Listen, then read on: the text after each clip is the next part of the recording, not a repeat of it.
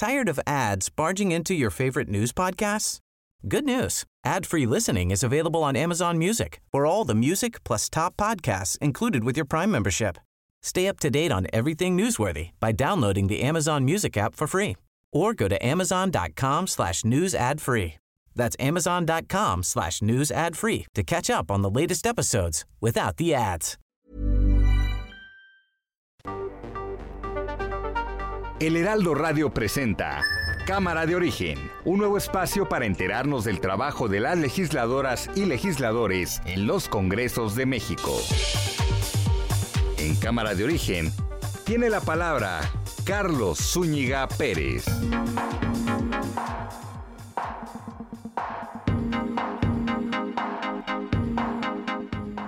¿Qué tal? Buenas tardes. Gracias por acompañarnos en esta nueva emisión de Cámara de Origen. Les saluda Carlos Zúñiga Pérez en este viernes 19 de noviembre de 2021. Cuando menos un viernes frío, muy frío aquí en la capital de la República Mexicana. Sabemos también que en varios estados está la influencia de un frente frío. Así es que, bueno, nos solidarizamos con todos desde la capital de la República Mexicana. Tendremos la información del momento y también entrevistas eh, que tienen que ver con el quehacer legislativo. Por lo pronto, escuchemos cómo va la información a esta hora del día. Protestan estudiantes e investigadores del CIDE, piden la destitución del director interino.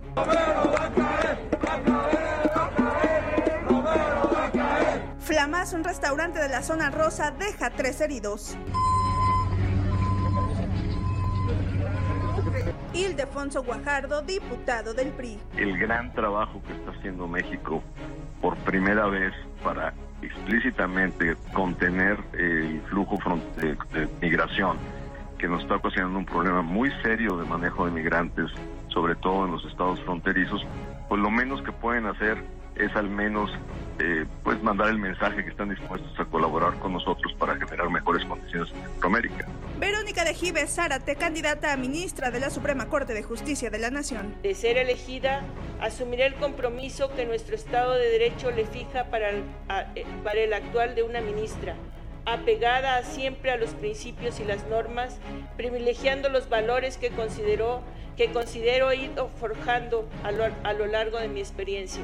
Bernardo Batis, candidato a ministro de la Suprema Corte de Justicia de la Nación. Quiero decirles que yo no solicité participar como candidato a, la, a ser integrante de la Suprema Corte de Justicia. Fui propuesto por el presidente de México para, para ser una de las tres personas integrantes de esta terna para la elección eh, en que estamos eh, en este momento.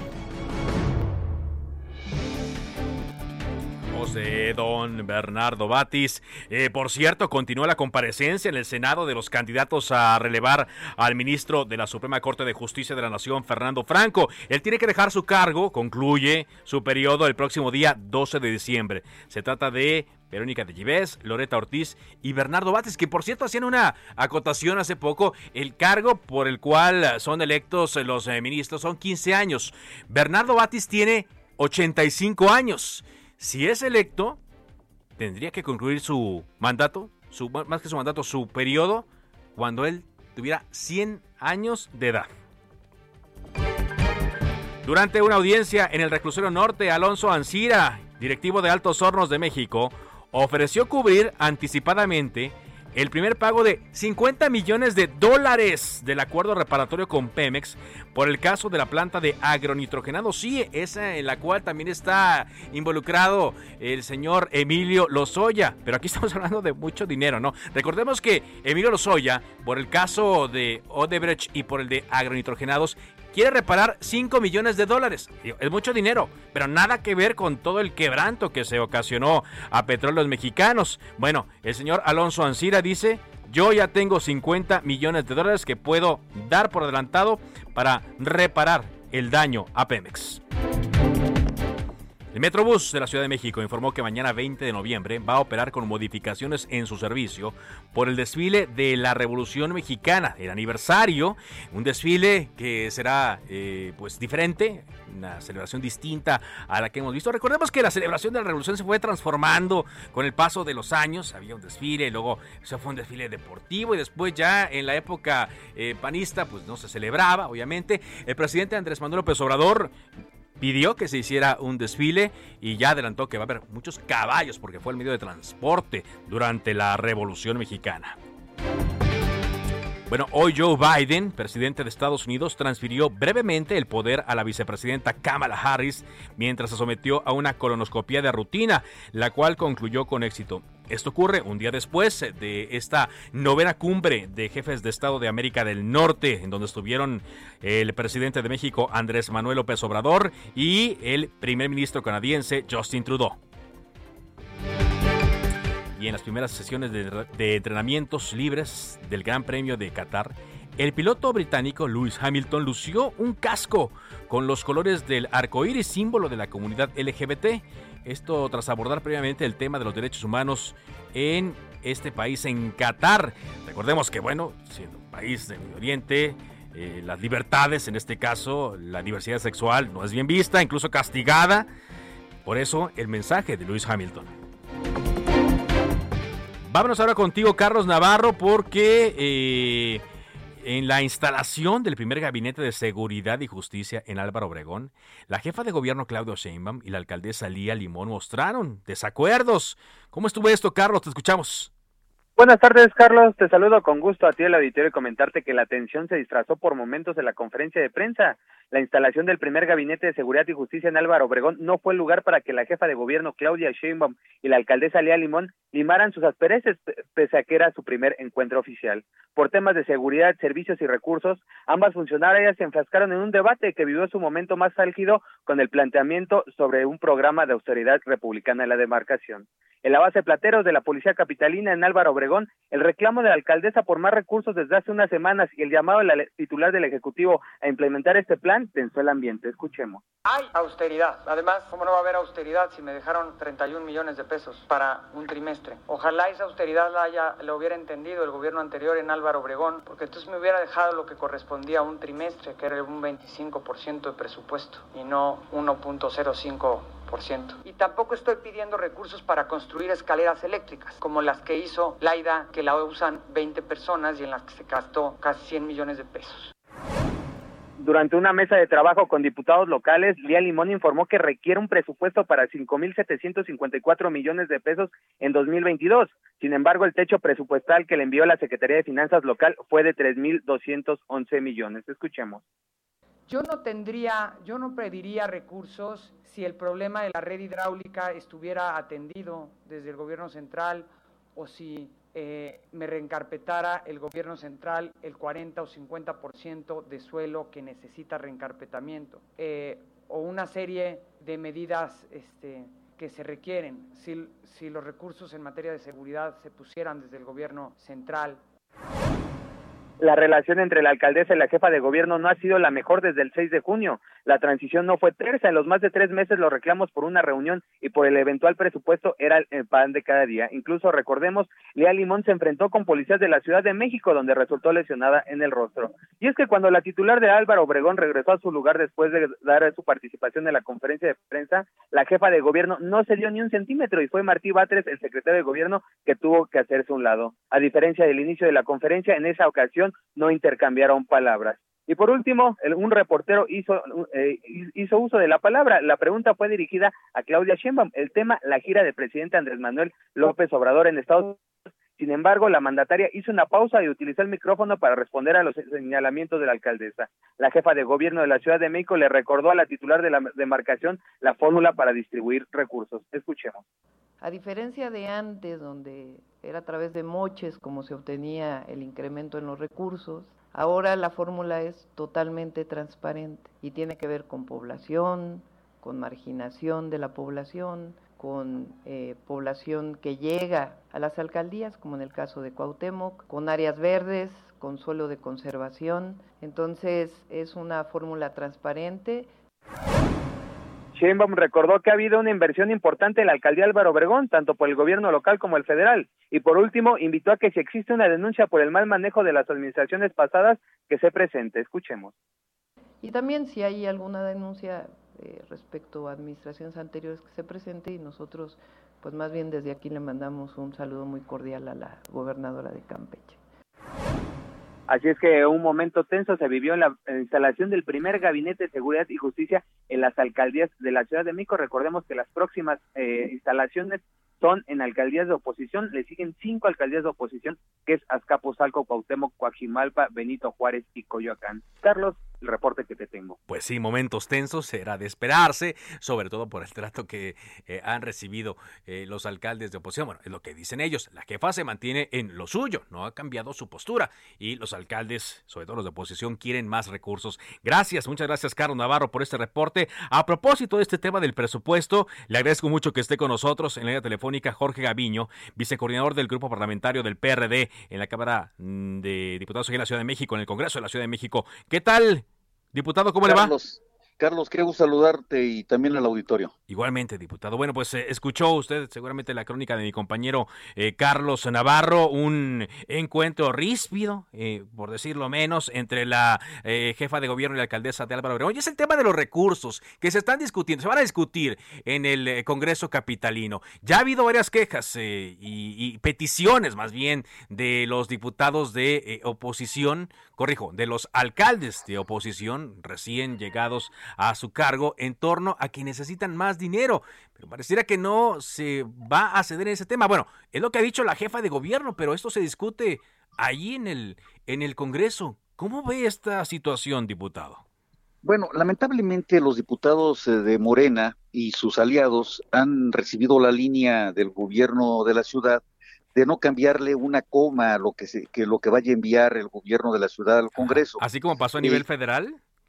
Así como pasó a nivel federal, la línea va a ser esa en, a nivel de la Ciudad de México, lamentablemente porque finalmente pues nosotros estamos cediendo soberanía, es decir, eh, la responsabilidad de aprobar el presupuesto es del Congreso de la Ciudad de México y se está, pues digamos, eh, cediendo por parte de la mayoría esa facultad que tenemos para, pues, el gobierno de la ciudad. Y es muy lamentable porque finalmente lo que nosotros tendríamos que hacer es revisar el presupuesto de una manera muy cuidadosa, porque efectivamente las alcaldías recibieron primero un recorte, pues el tema de la pandemia fue terrible para las alcaldías. Eh, y ahora tenemos un problema adicional que es el de la inflación.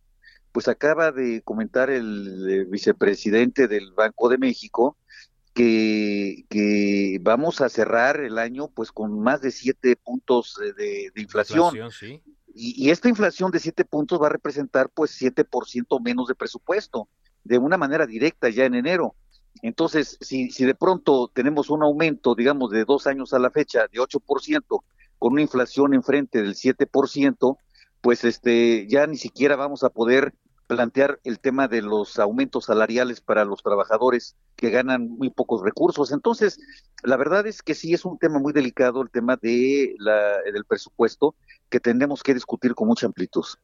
¿Cómo? ¿Cómo va a ser esta discusión si ya hay una línea, ya tienen el antecedente de lo que pasó en el Congreso Federal, eh, diputado Jorge Gaviño? ¿Cómo podrían discutir eh, para incidir en cuando menos un cambio? Pues sí, bueno, finalmente haciendo saber todo esto. Y además, bueno, hay una cosa nueva que, que nos da mucho gusto, nos acabamos de enterar, que vienen 37 mil millones de pesos adicionales de la federación a la ciudad, cosa que nosotros esperábamos ya desde hace años. Nosotros cuando, cuando recibimos pues eh, el veredicto, digamos, del INE, en el sentido de que, de que el mismo partido político, eh, Morena, iba a gobernar la ciudad eh, y es el mismo gobernante, el, partido en la federación, teníamos mucha esperanza de que iba a haber apoyos presupuestales importantes de la federación a la ciudad, eh, cosa que no ocurrieron en los pasados años. Entonces, entonces ahora, pues eh, nos enteramos con alegría de que va a haber 37 mil millones de pesos adicionales, que es una cantidad importante, y que vamos a nosotros a, pues, a pelear y a discutir de que parte de esos recursos vayan a las alcaldías. Sí, no necesariamente, porque esto ya también lo advirtió eh, la jefa de gobierno. No sé, yo me estoy adelantando, pero quizá esta, este dinero que viene también será en la misma tónica que se va a gastar lo que se contempla extra a nivel federal, es decir, en los programas sociales, diputado. Bueno, pues eso también sería muy lamentable, porque tenemos nosotros que hacer una inversión muy importante en movilidad, tenemos que hacer muy, eh, este, este, inversiones importantes en infraestructura eh, de la Ciudad de México y además tiene que ser equitativo esos, esos repartos porque, porque tampoco se vale que se invierta recursos eh, locales centralizados solamente en ciertas alcaldías, sino debe de, de, digamos, hacerse una derrama económica de inversión de una manera pareja, de una manera universal. De una manera pareja, de una manera universal. ¿Qué pasará si en el escenario, repitiéndose más bien el escenario que se dio en el Congreso mm, Federal, en el Congreso de la Ciudad de México no se cede ningún ápice y Morena y sus aliados políticos logran eh, pasar el presupuesto tal cual se mandó. ¿Qué pasaría, diputado? Bueno, pues todo en la, vida política, eh, en la vida administrativa tiene consecuencias. O sea, finalmente todo lo que haga uno, eh, para bien o para mal, tiene una repercusión que es positiva o negativa según el caso.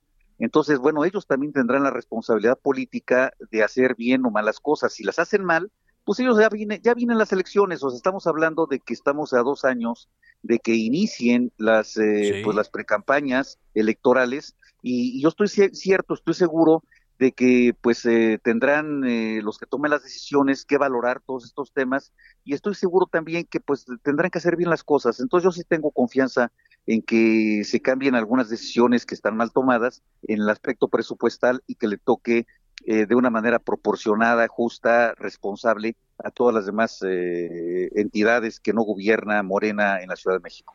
Pues atentos entonces, atentos, porque ya yo los veo pues ya muy envalentonado, ¿no? Como que el mensaje que se dio a nivel federal fue otro. Ya ve, hasta el presidente eh, invitó a los diputados federales eh, Morena, del Verde y del PT y los, los felicitó ahí en un, en un evento para ellos y dice hasta en el Zócalo los van a felicitar seguramente el día de mañana. Yo no sé si ya eh, con esta inercia las cosas se pueden prestar a un diálogo en el Congreso de la Ciudad de México, diputado. La verdad, yo, yo lo veo así.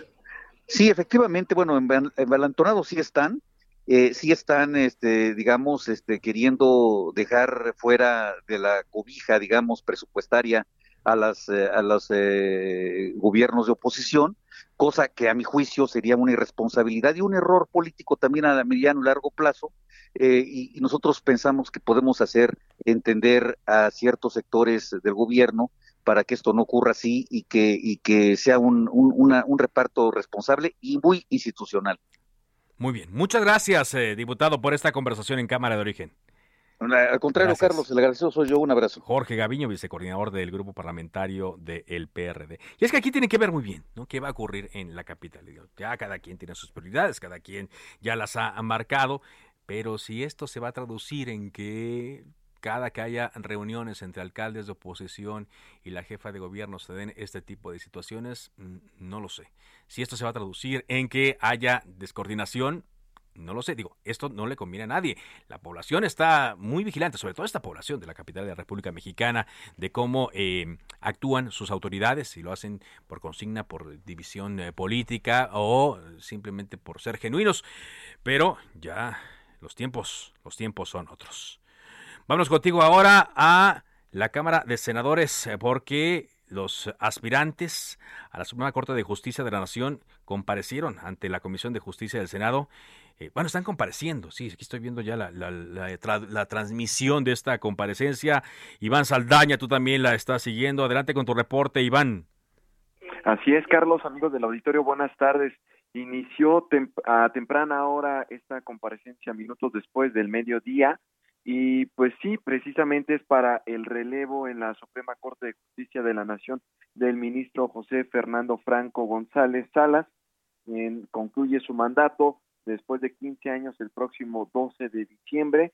Y pues básicamente en este momento los senadores están entrevistando, es una comparecencia, una entrevista a los candidatos de la terna que propuso el presidente Andrés Manuel López Obrador. Inició en el siguiente orden, Carlos, primero con eh, Bernardo Batis, fue el primero de los comparecientes y al parecer también se perfila ser una de las comparecencias más largas, casi dos horas duró, poco más de dos horas duró esta comparecencia y también en este momento está hablando Verón, eh, Eva Verónica de Guidez y posteriormente se va a entrevistar a Loreta Ortiz, la tercera compareciente. Eh, ellos son integrantes del Consejo de la Judicatura Federal y pues por lo tanto habla también parte de su trayectoria que están de los que están formando y están defendiendo también ante los senadores de la República. Carlos, rápidamente se les han hecho varios cuestionamientos, sobre todo de los senadores de oposición como Damián Cepeda, Xochil Gálvez, también Emilio Álvarez y Casa, que han señalado, han cuestionado qué opina, por ejemplo, sobre el tema de la consulta popular en materia de aborto, en materia de lo que llaman la militarización del país y pues bueno, han contestado, eh, Bernardo Batis manifestó su simpatía con el presidente Andrés Manuel López Obrador, incluso le llamó el mejor de los presidentes que ha tenido México en los últimos 60 o 70 años. Sin embargo, pues dice, eh, ha manifestado que van a actuar, actuarían con absoluta, actuaría con absoluta independencia en el cargo y dijo, si se le hubiera condicionado para eh, participar en este proceso, pues él hubiera renunciado. Lo mismo, Loreta Ortiz ha defendido su trayectoria y ambos se han manifestado en contra de temas como la prisión preventiva oficiosa. Loreta Ortiz matizó un poco, dijo que debería de ser el último recurso y Bernardo Batis se dijo en total desacuerdo. También se dijo Bernardo Batis en contra de temas como el aborto y sobre el tema de, de las consultas populares se dijo a favor de la consulta de revocación de mandato, dijo el pueblo debe de acostumbrarse, pero está en contra, estuvo en contra de la de consulta a expresidentes porque dijo la ley no se debe de consultar, sino aplicar parte de lo que está se está viviendo en el Senado de la República, Carlos Auditorio. Bueno, pues atentos entonces, la elección es el próximo martes, ¿correcto? Sí, efectivamente se tiene que entregar un dictamen al pleno y el pleno es el que tiene que pues llevar a cabo la votación es una votación por mayoría calificada, es decir, se necesitan las dos terceras partes de los senadores presentes para avalar eh, pues ahora, eh, básicamente al, al elegido, al, a, quien va a suceder al ministro Fernando Franco. Muy bien, pues muchas gracias. Cualquier cosa, seguimos al aire. Iván, regresamos contigo en cualquier momento. Muy amable. Buenas tardes. Muy buenas tardes. Vamos a ver quién queda. Digo, cualquiera de las personas que están ahí eh, son mm, muy cercanas al actual régimen, que no quiere decir eso, eh, que vayan a actuar de una manera eh, facciosa a la hora que estén en el Pleno de la Suprema Corte de Justicia ante el Pleno. Ya lo vimos con la resolución que tuvieron los ministros, todos de forma unánime, todos incluidos los propuestos por el presidente que forman parte de la sala superior, cuando rechazaron de manera unánime que se ampliara el mandato de Arturo Saldívar Lelo de la REA. Vámonos rápidamente a ver qué pasó en la zona rosa. Hubo mucha movilización eh, de cuerpos de emergencia y de policías. Augusto Atempa, reportero de Heraldo Media Group. ¿Qué fue lo que sucedió? Te escuchamos.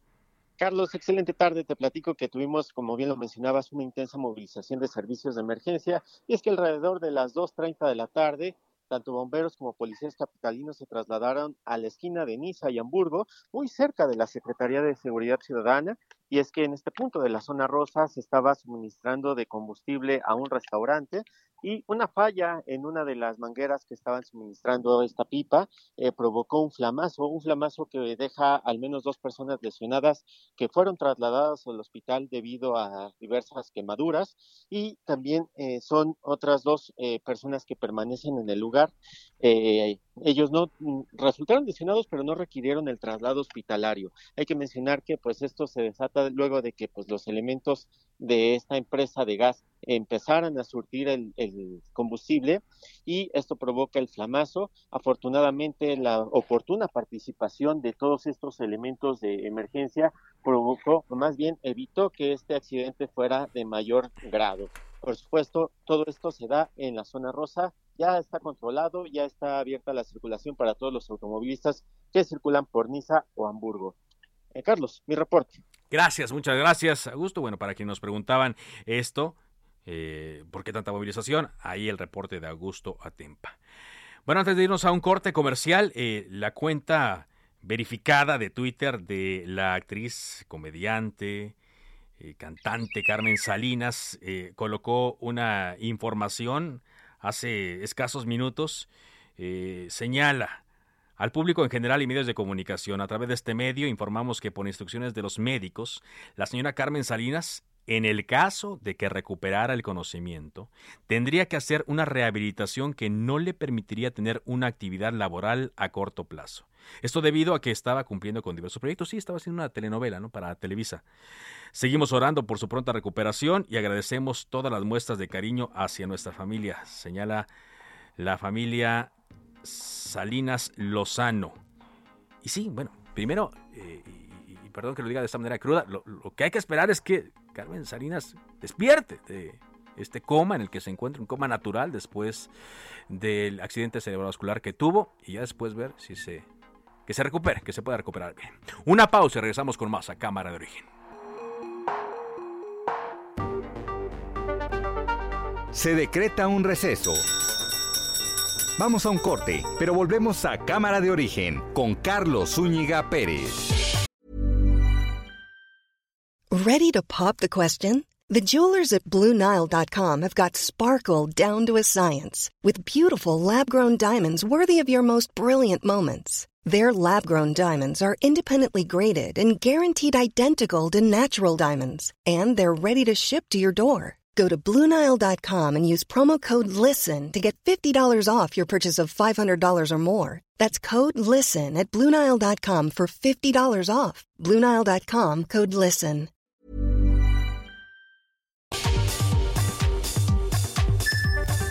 Heraldo Radio. La HCL se comparte, se ve y ahora también se escucha. Se reanuda la sesión. Volvemos a Cámara de Origen con Carlos Zúñiga Pérez.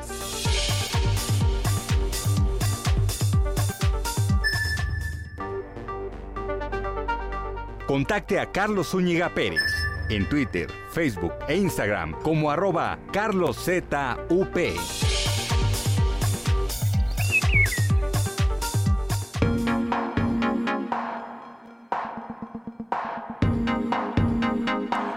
4 de la tarde con 30 minutos tiempo del centro de México. Cosas eh, para llamar la atención están ocurriendo a nivel nacional en temas de la inseguridad, la violencia y la forma en la cual mucha gente procesa esto que vivimos desde hace ya décadas en el país.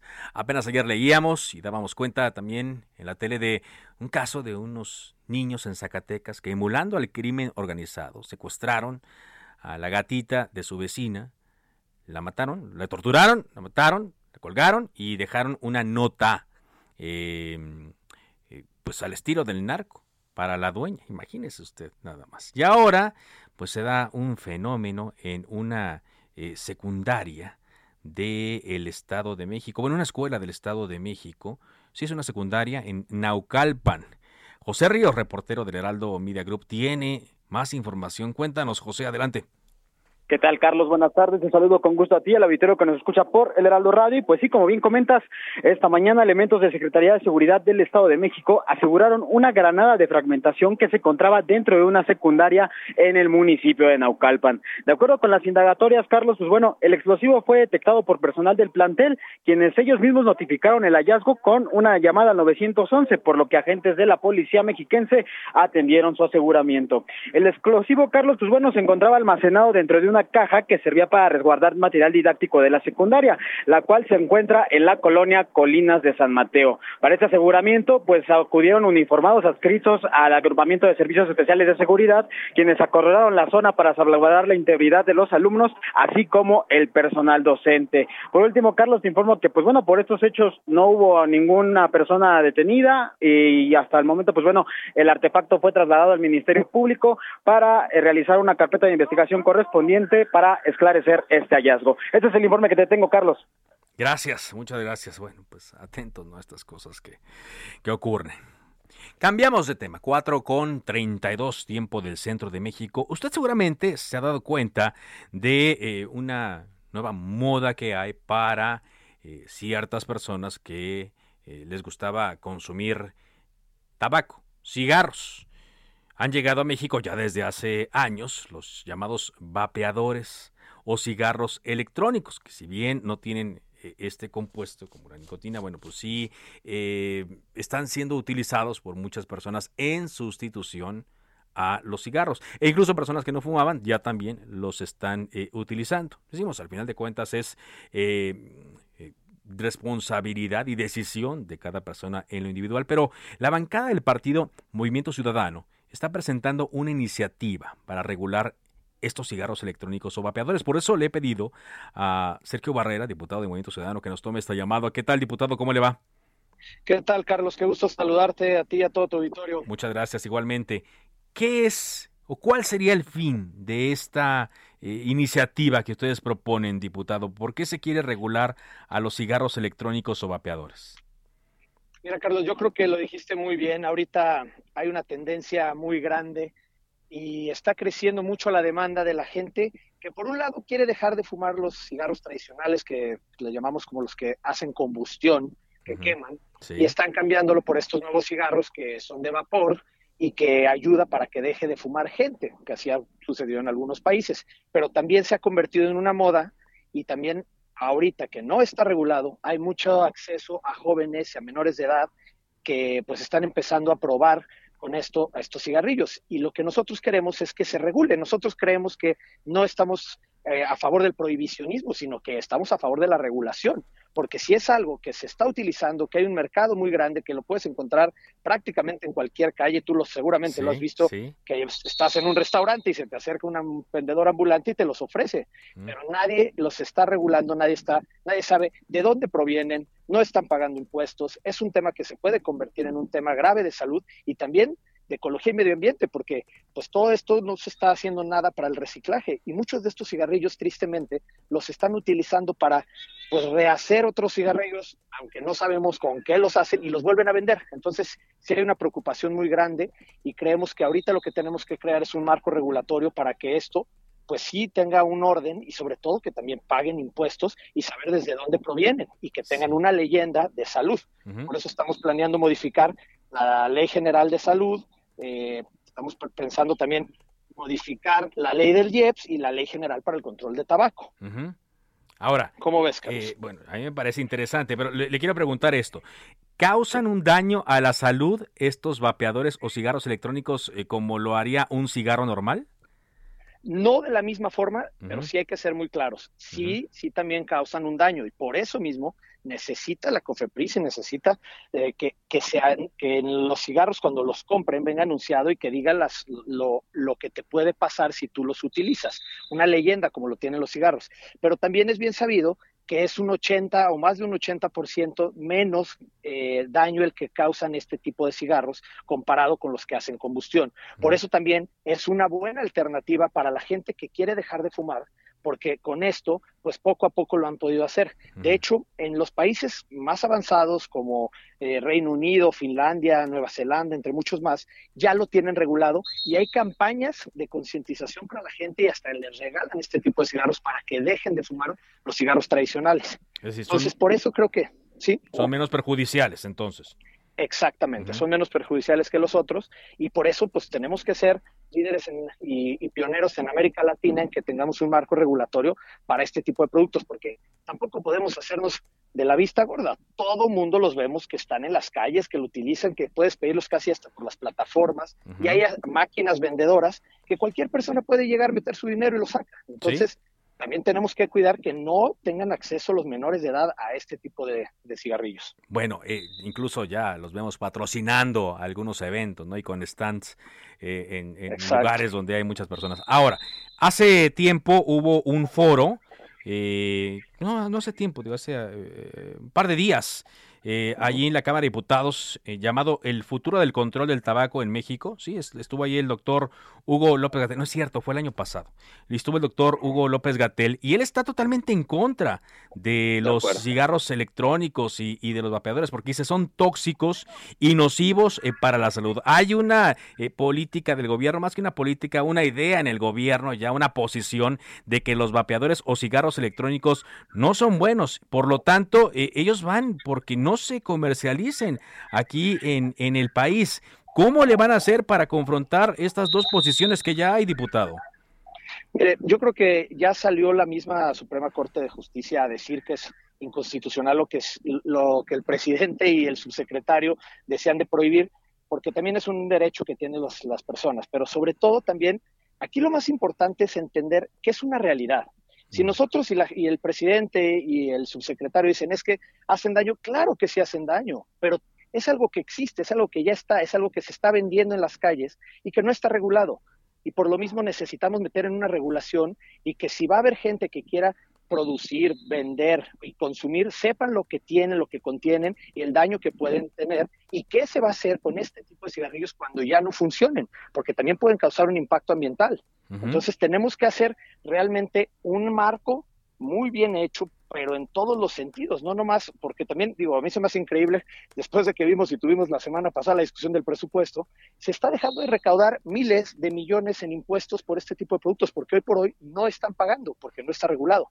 Entonces, creo que hay muchas partes por donde se tiene que hacer. Nosotros lo que hemos hecho, eh, el, este, el diputado Salomón Chertovisky, que es mi compañero también, y tu servidor, es que hemos, nos hemos reunido con doctores, nos hemos reunido con clubes y gente que está a favor y en contra de los vapeadores para escuchar la opinión. Vamos a tener un, un parlamento abierto donde vamos a invitar a expertos sobre los temas para que la gente pueda conocer realmente cuál es eh, lo perjudicial que tienen y, el, y en caso de que la gente también, porque mucha gente lo hace para dejar de fumar, qué beneficio y de qué forma lo puede hacer. Pero sobre todo, que nosotros, que es lo que nos toca, que es legislar, pues hacer un marco regulatorio para todo esto. ¿no? Es decir, eh, para su venta y también para su consumo. Es decir, ustedes también pondrían eh, o establecerían límites porque argumentando que esto no es tabaco, pues mucha gente los consume en lugares donde los cigarros de tabaco no están permitidos. ¿Eso también estaría contemplado? Sí, 100%. A ver, yo te voy a platicar, yo no fumo, no fumo ni este tipo de cigarros ni ninguno. Y pues para concientizar y para dar de qué hablar sobre esto, pues yo prendí, o más bien vapeé, como dicen, en la tribuna para que se viera pues, ¿qué es esto? Y dar de qué hablar para que la gente sea consciente y no porque lo estemos promoviendo, y eso es lo que queremos dejar también muy claro, no queremos promoverlo, al contrario, queremos regularlo y queremos que la gente sea consciente de los, de lo, del daño que puede hacer pero también del beneficio que puede tener para los que quieren dejar de fumar. Ahora, eso es importante. Hay pros y contras. Sí, claro. Y sobre todo siempre hay cuando estamos hablando de este tipo de productos, eh, diputado, y no me va a dejar mentir, estoy platicando con el diputado Sergio Barrera del Partido Movimiento Ciudadano, pues eh, acusaciones de que se meten intereses o de que hay intereses, ¿no? Eh, de las propias empresas, de organizaciones en contra. Hay algo atorado también ahí en el Senado en torno al consumo de, tabaco. Entonces, eh, muchas veces se puede pensar, y la gente podría pensar, y más como se alientan las ideas en esta época en la que nos tocó vivir, diputado, de que podrían estar ustedes alentando el consumo y quizás hasta eh, siendo, como dirían algunos, chayoteados por las empresas que venden estos eh, aparatos. Yo creo que tenemos que escuchar todas las partes definitivamente y sí, definitivamente hay, hay empresas muy grandes que deben de tener sus intereses, pero también hay otras empresas pequeñas que vieron, ya están viendo el potencial y que quieren entrar y ser competidores, como ha pasado, por ejemplo, en Estados Unidos. Hay algunas series que hablan sobre este tema y ahí se ha visto cómo hubo algunos startups que empezaron con estos vapeadores, crecieron mucho, pero se enfocaron en un mercado juvenil y eso afectó en el consumo de los, en Estados Unidos y porque no estaba regulado, entonces los jóvenes empezaron a tener mucho acceso. En cambio, por ejemplo, en Reino Unido, pues lo que hicieron es que empezaron a buscar que la gente fumara con estos vapeadores para que el consumo de, tabaco normal disminuyera. Entonces, sí creo que las grandes empresas deben y, tienen sus, intereses en este tema, pero aquí lo que nosotros tenemos que ver no es por los intereses de ellos, sino por los intereses de la salud de los mexicanos porque es algo que ya está, que existe. Y si lo dejamos de lado, pues van a seguirlo vendiendo y van a seguirlo vendiendo empresas que ni siquiera estén reguladas o que no sepamos cómo lo están produciendo o qué es lo que está formando la gente. Bueno, finalmente, y para que le quede claro a nuestro auditorio, y diputado, ¿cuál es la ruta que va a seguir esta iniciativa que han presentado usted y el diputado Salomón Chertorivsky? ¿Qué viene? ¿Qué sigue? Sí, se turnó la, la, iniciativa a las comisiones de puntos constitucionales, de Hacienda y obviamente de Salud, donde se va a discutir. Previo a eso, como te comentaba, estaremos organizando parlamentos abiertos con gente eh, conocedora del tema, con médicos, con gente que está a favor y con gente que también está en contra, para conocer ampliamente sobre el tema y que todos los legisladores de todos los partidos podamos tomar una decisión de cómo vamos a legislar sobre esto. Muy bien. Le agradezco mucho y vamos a seguir muy de cerca este proceso. Muy amable.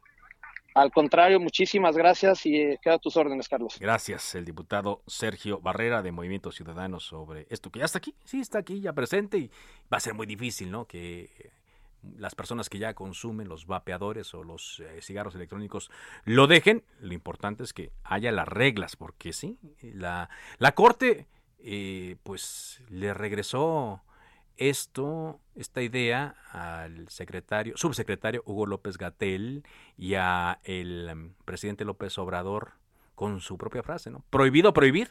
Pues aquí también prohibido prohibir los vapeadores y mejor hay que regularlos. Por cierto, hoy estuvo circulando mucho un rumor en la mañana de que, pues, eh, en estas épocas también los rumores están a la orden del día y señalaba uno que había renunciado el secretario de Salud Jorge Alcocer y que en su lugar iba a ir Hugo López Gatel.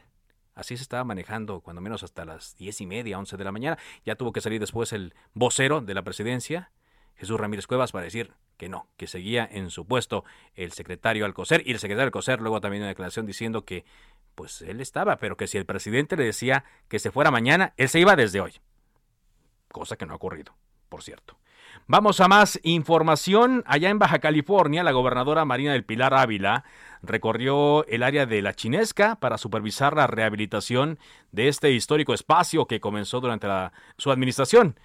Ahí estuvo con ella el actor José María Jaspic, quien por cierto ya está en la nueva serie de, en la nueva temporada de Narcos, y la alcaldesa Norma Alicia Bustamante Martínez. La gobernadora Marina del Pilar reconoció a José María Jaspic como un destacado baja californiano que ha dedicado gran parte de su carrera a ser un multiplicador de la cultura, de desarrollar proyectos de beneficio de las personas, tratándose de una persona con vocación social. Así es que eh, se recibió esta visita. En contraparte, José María Jaspic destacó la importancia que los gobiernos estatales y municipales eh, de que los gobiernos municipales y estatales faciliten el trabajo de las producciones eh, audiovisuales. Eso es lo que ocurrió hoy en Baja eh, California con la visita de José María Jaspic. Oiga, en más información también que está trascendiendo en este momento, la empresa armadora de autos de Estados Unidos, General Motors, está haciendo una advertencia a México que de no existir un marco jurídico enfocado a la producción de energías renovables, es posible que la General Motors tenga que buscar otros destinos, tenga que buscar otros destinos de inversión para cumplir con sus metas de cero emisiones.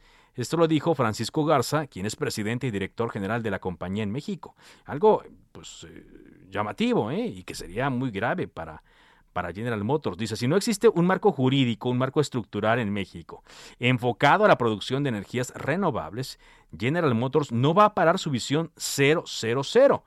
Y si no existen las condiciones, México ya no va a ser un destino para la emisión de inversiones, es lo que dice Garza lo mencionó en la participación que tuvo en la Convención Nacional del Instituto Mexicano de Ejecutivos de Finanzas. Y es que ya una advertencia por parte de General Motors, que tiene plantas aquí en México, diciendo que, bueno, si aquí en el país no se aplican y no está en la ley eh, las reglas, no está en la ley contemplado la producción de energías renovables, como al parecer según algunos han interpretado, no está en la nueva iniciativa de reforma eléctrica.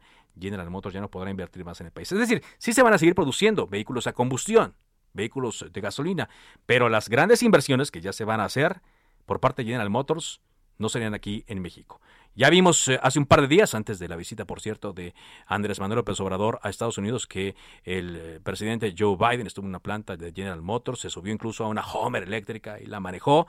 Y General Motors dice, nosotros ya vamos por este camino. Autos eléctricos, autos eléctricos y eh, es lo que están preparando para el consumo interno, de acuerdo a esta información que anda. Entonces, ojo a México y lo dicen justamente el día en el cual el presidente Andrés Manuel López Obrador ya viene de regreso a México, eh, estuvo en, Washington un par de días y eh, de Washington vuela a Houston, ya vimos una fotografía de él haciendo escala en Houston y ya viene de camino de Houston a la Ciudad de México.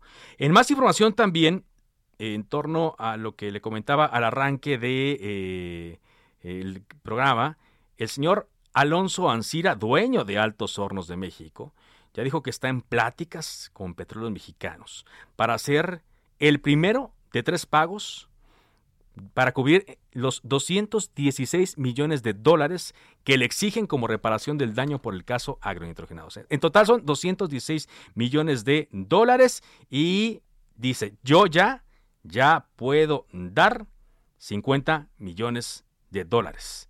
Hubo una audiencia celebrada este viernes dijo que ya están cerca de alcanzar este acuerdo para entregar los primeros 50 millones de dólares, por lo que pidió diferir la sesión eh, que se realiza en los juzgados federales del reclusorio norte de la Ciudad de México. ¿Por qué? Bueno, porque había eh, trascendido la información de que Alonso Enciras iba a echar para atrás en este acuerdo al cual ya había llegado, pero pues parece que mm, lo que está haciendo es eh, querer ganar tiempo para juntar esta gran cantidad de dinero que tiene que regresar para reparar el daño y librar así en la cárcel cárcel, por cierto, en la cual ya estuvo. Por cierto, el caso lo lleva el juez José Artemio Zúñiga, el mismo que está llevando el caso de el señor Emilio Lozoya Austin.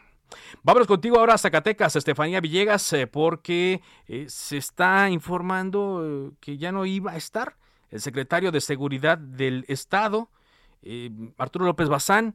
¿Qué se sabe al momento, Estefanía? Eh, Carlos, pues sí, para comentarte que hasta el momento está trascendiendo que en próximas horas este, se podrá, eh, se llevará a cabo el relevo del secretario de Seguridad y hasta el momento la información que se tiene es que podría ser ya una persona que sería militar eh, quien estará tomando el, el, el control de la seguridad en el Estado.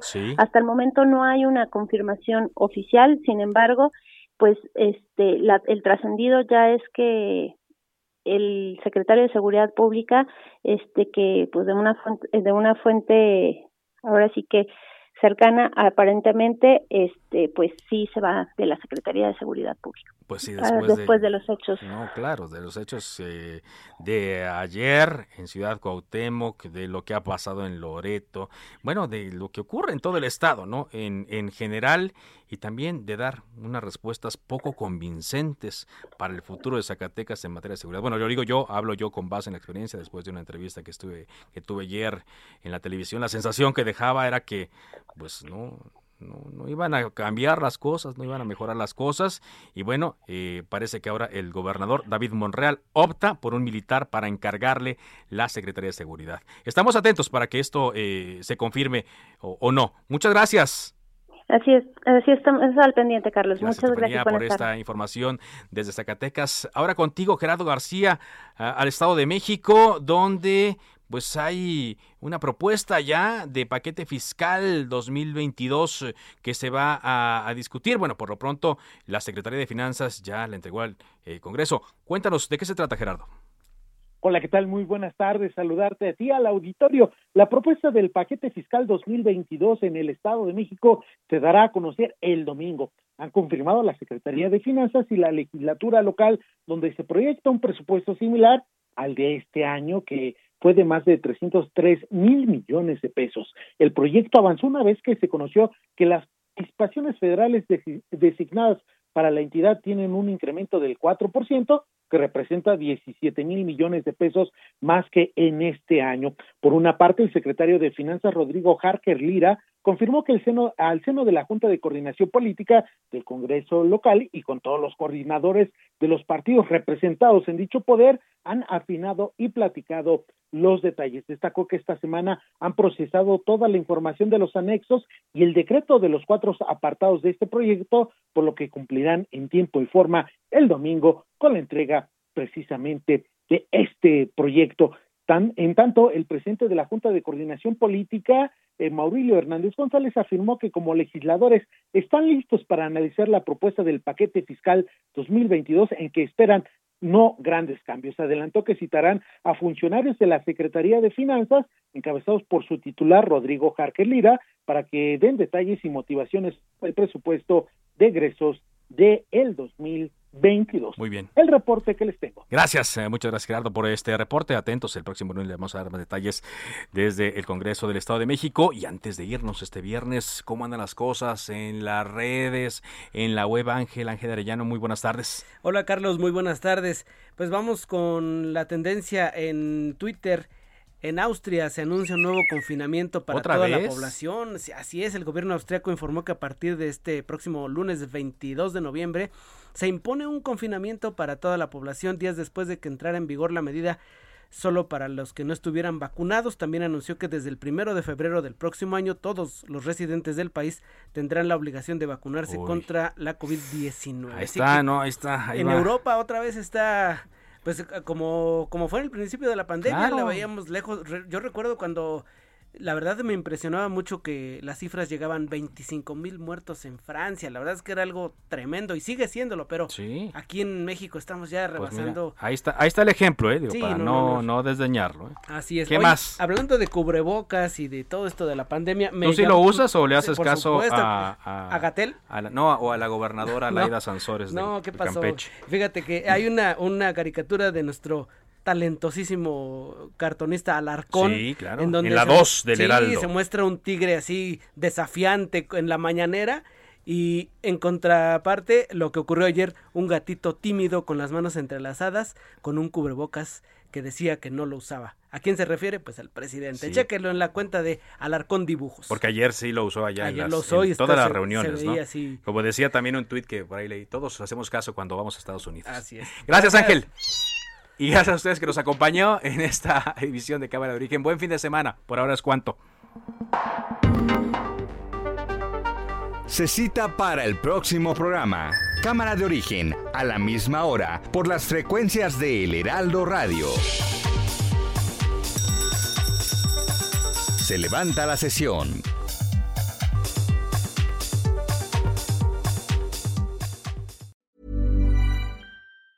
Tired of ads barging into your favorite news podcasts? Good news. Ad-free listening is available on Amazon Music for all the music plus top podcasts included with your Prime membership. Stay up to date on everything newsworthy by downloading the Amazon Music app for free or go to amazon.com slash news ad free. That's amazon.com slash news ad free to catch up on the latest episodes without the ads.